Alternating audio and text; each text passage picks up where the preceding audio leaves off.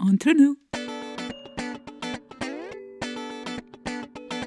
Entre nous, There to talk about sexuality. for you, With you. by you. Welcome to all of you. So, today we are offering a very, very special moment with our podcast. Probably you've seen we had a bit of break and we want to show you what's happening behind the scenes, pull out the curtain and see some magic, what's happening. So, the, today I'm here with uh, Caroline from the Podcast Factory org. Hey. We, hello. We have a collaboration with the Podcast Factory org. Regularly per month on the first Thursday when we are presenting and uh, uh, uploading our uh, podcast. And uh, this is the 23rd podcast. And uh, probably it's a curious question, but maybe sounds a bit weird. What is the podcast really? Okay.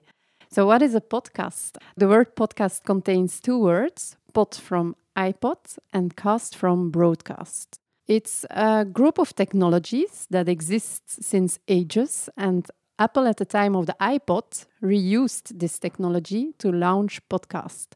It's like a pure marketing approach. The main goal of this was the idea of content made by individuals for individuals. No longer companies sending out their marketing content, but as we entered the Web 2.0 wave, public can create his own audio. The most important thing about this podcasting trend is that you can subscribe via RSS feed on your favorite content. Podcasts at the start were, in fact, several things. We had like video, audio, PDF. Most used was audio, and that is why people now associate podcast with audio. There is like a Canadian specific word, balado diffusion. And here again, you hear like two words balado for walking, diffusion for broadcast. And all this explains exactly what it is recording of content, creating an MP3 with this content, storing it on a server, and then public can subscribe, download the file, and listen to it whenever and wherever they want. So you may think we were on holiday, enjoyed the summer, but no, no. Behind the scenes, we were working very, very, very hard to um, renew and uh, change many things. And today we would like to talk about what is the change. Obviously, any podcast or organization has a journey. We are in a very special stage. Working together, we could achieve the podcast is on 48 platforms now. How crazy is that? so, congratulations for your work. Thank you. Through phases of growth and expansion, now we're going into the maturity of the Love Health Center. It feels great because we have a lot of creative stuff to offer. Currently, we have over 10,000 downloads. That's great. So, could you explain what was the major change or what have you done on our podcast? We have done a lot of work, but uh, what has changed since last production? Let me give you some extra content. There are like two different cultures the USA one, where we can listen to podcasts from more than one hour, and then we have the European side. Where we have podcasts of around 30 minutes because statistics show us that people stop listening after around 30 minutes maybe it has some something to do with the fact that traveling to work takes a lot more, more time in the USA than in Europe, and that uh, people have more time to listen to podcasts than here in Europe. So we see a lot of changes between the European and the American culture in this. Another difference is that in the USA we can live off podcasting. In Europe, we only have started living from podcasting since a year or two. Our non-profit organization is probably one of the first in Europe existing and surviving costs thanks to podcast productions. So we have a difference in diffusion of podcasts. In America, it is known that a podcast is published on as many platforms as possible, where in Europe we only publish on the most known. Basically, we speak about Apple, SoundCloud, and Spotify. There are platforms that propose other directories, and only then we see in Europe that a podcast is published on other platforms. All this explication to come to the fact that we are with Love Health Center now almost everywhere. We are on 48 platforms to be exact. And we had a lot of work in the background that was not visible for the public to have this done. We are also focusing now on a community, a loyal community. The creation of a real community is what we call community management. So, another thing that is very important to our auditors is that they should comment, like, share our podcast because comments are very important. It sounds amazing and really exciting. Can you explain me why it's so important to have comments and likes on the podcast site? So the public is very important to ameliorate our podcast. We need like feedback on them. So people, if they listen to it and they're like, mm, "This is not interesting," or "This is interesting," they should mention it so we could improve ourselves, our content. So it's important for us to have these comments and likes and share to know what our public is thinking so we can continuously improve the content but also our community. That's a bit why it is this important to like and comment our podcast. Is it possible to share podcast? Yes. You can share it directly on the website, or you can go via our social media pages where you can share again on the platforms also you have like a button to share the podcast. So you have like several options to share I, I, will repeat. So you can go on our website listen to the podcast and share it directly from there or you go via 48 platforms where you have again a button to share the podcast or we are also on all social media where you can share and like and comment. So much interaction. That's really, really good because for Love Health Center, we are a non-profit organization uh, where we live or, or work out of uh, donation. So if you feel it's important to support communities, your network, especially young people who would like to have answer, would like to get like proper answer about intimacy. You know, at the moment, the social media creates a lot of information, a lot of availability for young people. But the credibility, it's a big question. Is mm-hmm. like how proper is that information? That's why it's so important. The Love Health Center, they can come to us and they can ask those questions which even they're afraid of asking from parents or teachers so if you just uh, think about a five euro donation, that can help one young people to get the right answer in their life so we can prevent unwanted pregnancy with 5 euro you can change one life. So if you think about to donate any money to the love health center visit the love hyphen health hyphen center.org and on the top section you can find a button to donate. It's super easy, super simple. You will find all of the information. So the podcast is already two years old now. We passed through the young and the children's sicknesses.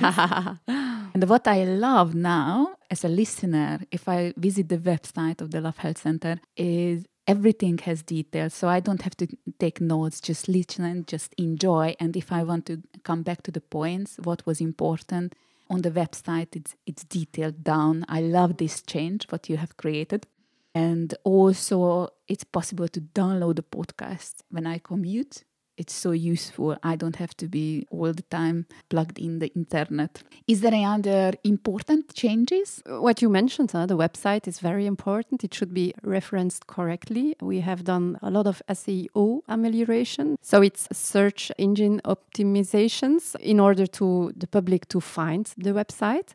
We have installed several plugins specific for podcast. For instance, the subscribe podcast button. This will allow you to go on your favorite platform. So we have listed all the platforms on which you can find the podcast, and then you can go via the subscribe podcast on these different uh, platforms. We have now also a plugin backup that makes sure that even when, for instance, Simplecast is down, you can still listen to the podcast indeed a lot of technical points that take a lot of time to manage them and uh, yeah that is why there haven't been a publication during the last uh, two months But it was effective, all these changes, because we have uh, now also some statistics that allow us to measure this growth. And we have an increase of 30% of audience in uh, only a few weeks. So that is like huge. We have like 10,000 unique downloads. You mentioned it earlier. It's crazy, yes. So a few technical things that we have changed have given, on top of the wonderful themes you mentioned in the podcast, all these changes have given a result already. It's good. Well, uh, most of the topics are really hot on the podcast. They are. so the more people listening to this podcast, the better it is. Huh? And it's connecting to our sometimes covered by taboos and uh, traumas area, which is the sexuality and relationship. Therefore, if you share it, if you comment it, you can help to someone else who is looking for an answer in their life. That's why it's so important to receive your feedback, to add your activities around the podcast. Based on our experience, uh, when someone has a trauma, that's the, create a feeling of uh, shame and guilt, and they want to hide it. They want to just forget about it and move on.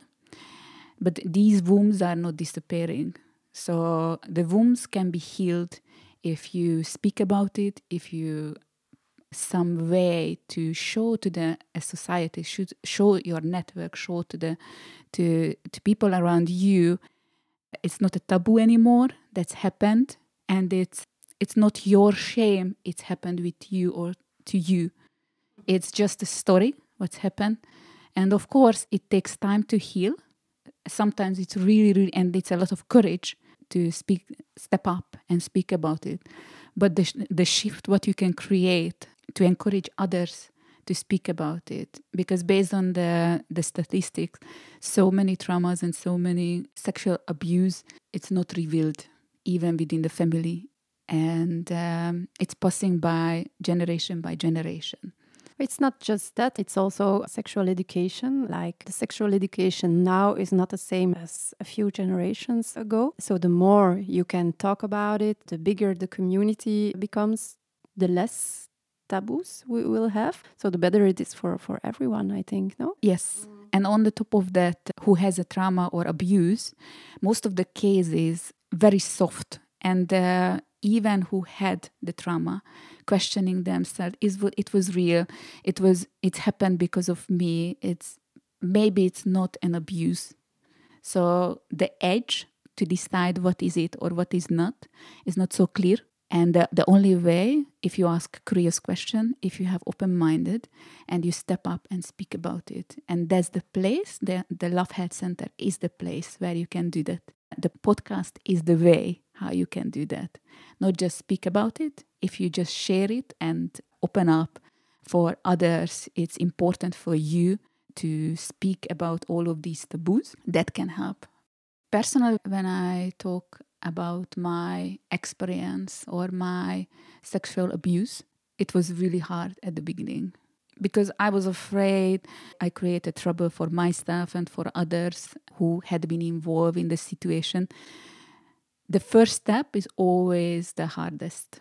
Then once you speak up, one and that's the place. That's why should have a place where you can anonymously, even anonymously, to speak, to hear yourself first. Then, when you share it, that's a tiny effort to heal the society, to create the shift of uh, being revealed and remove the taboos about sexuality.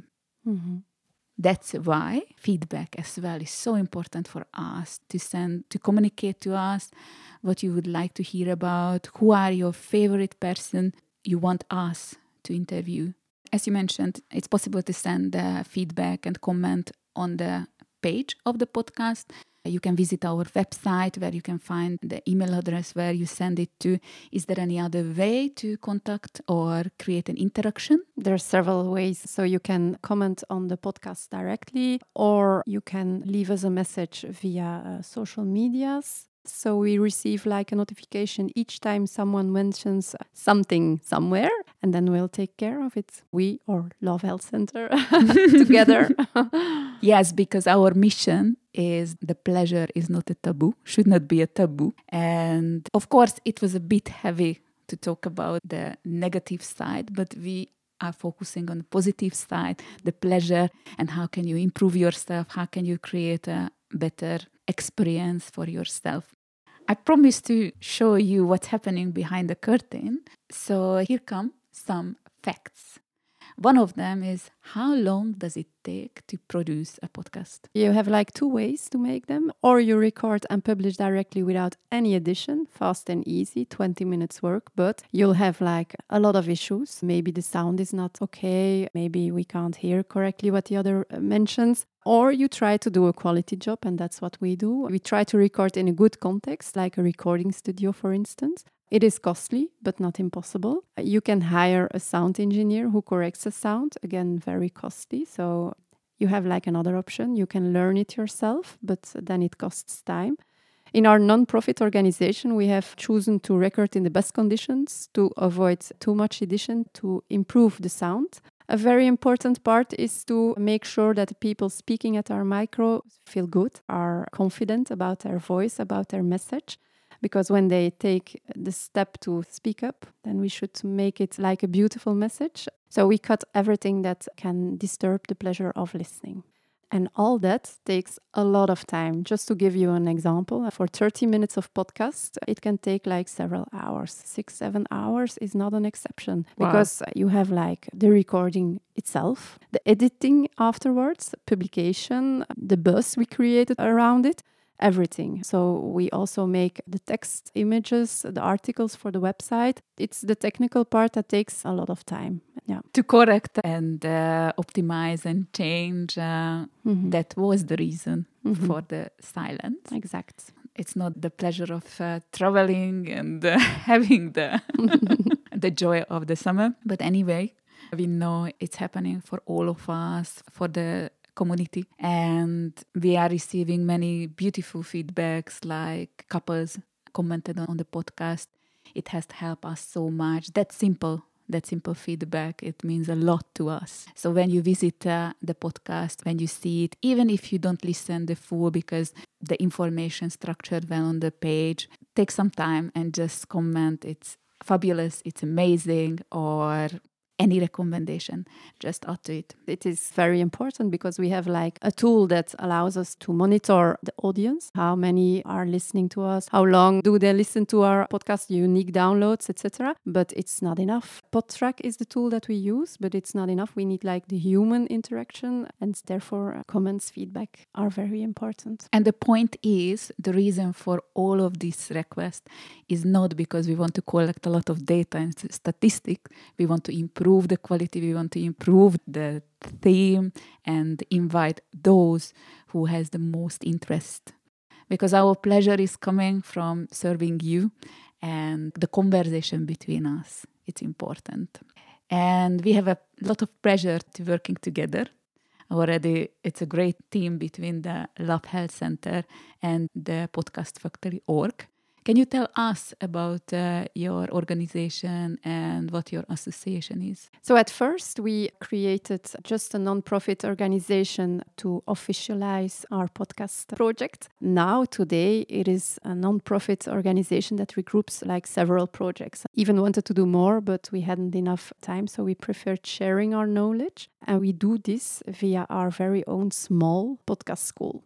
However, we noticed that people were somehow demotivated by all the technical stuff and they needed a podcast producer. So we adapted a bit our activities. And uh, yeah, that is how our story continues. It's beautiful. So today we propose like three things we have like the podcast learning, the renting of podcast material, and our uh, recording studio, and the podcast productions even more. We give you an insight in our community of podcast friends. So we have like a community of podcast creators and uh, yeah, our podcast friends uh, with whom we share our experience and our uh, knowledge.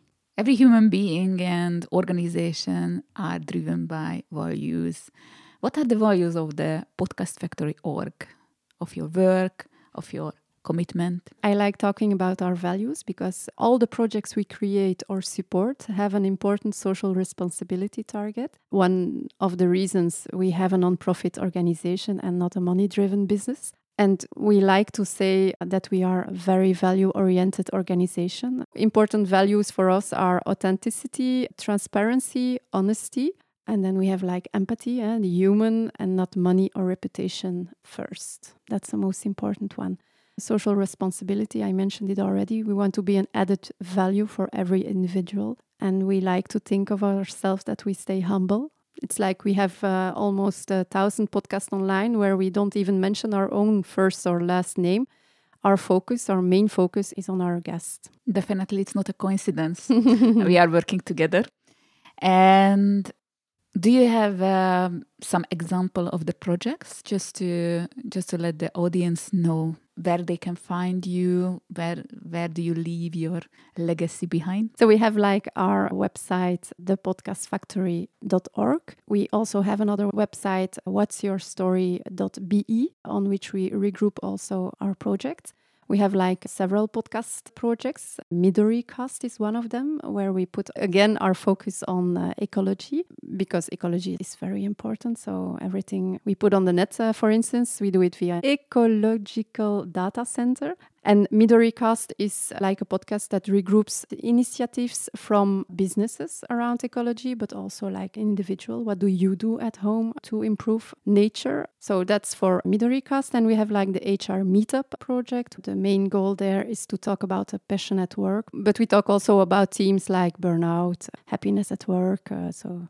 everything related to HR. So, What's Your Story is a bit like the site where we regroup several interviews with uh, famous persons. We have like musicians, we have like actresses. I believe we shared uh, many interesting uh, details. Mm-hmm. What's happened in these two months and uh, what's happening all around us. And it is just the beginning because we, we will continue to surprise you and bring you fresh, light, deep, and modern content and people who create more interest, more and more interest. I believe that uh, sharing examples are full of wisdom. And also with the trend of uh, working from home, will create more and more demand for your podcast and uh, to get information, get answer for many questions. It's a completely new trend, but I believe it's staying with us. Thank you so much for coming today. And thank you for sharing. Thanks also to Camille Rimbault, inspired by. Thanks to whom this podcast has emerged from the idea to its current state. So, the last question is to all of you Who do you want to talk to in the next episodes? We are eagerly waiting for the answers. Thank you. Entre nous. Entre nous? There to talk about sexuality. For you. With you. By you.